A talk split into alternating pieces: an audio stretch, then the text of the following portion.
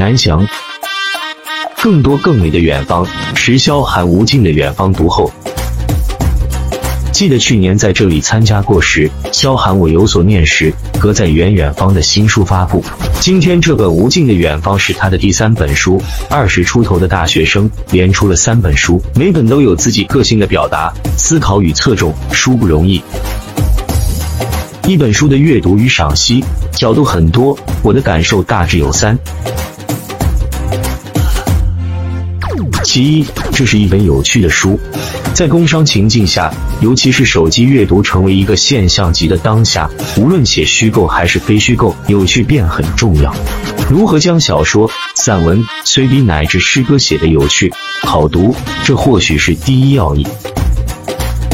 这本《无尽的远方》是作者在法国做交换生时的见闻，侧重的是一邦的饮食文化，但也旁及了政治罢工、经济商品价位、风俗节庆等的涉猎书写，信息量较大。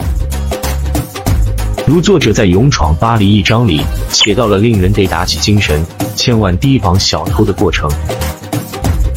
巴黎是艺术之都、美食之都、文化之都，这些都很诱人。但是巴黎乃至巴黎之外的小偷也很多，令人防不胜防。作者上地铁不到五分钟，放在大包暗格的小包里的钱包就被偷了。小偷很善良的留下了作者的护照，但带走了全部现金及中外银行卡、银行卡，以及可以在各个景点畅通无阻的欧盟学生卡。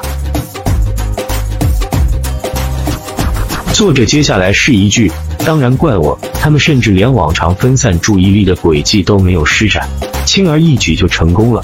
这一句很紧要，是一种自嘲的表达。这使我想起三毛和尤金两位女作家都写过在南美被偷的经历。在国外被偷，尤其被偷掉一些重要的物件，颇为令人沮丧乃至愤怒，这也是人之常情。见惯不惊，眼里更多是美景的三毛就写的举重若轻。石萧寒的写法类似三毛，感叹中更显轻松、幽默与俏皮。喜欢就点个赞。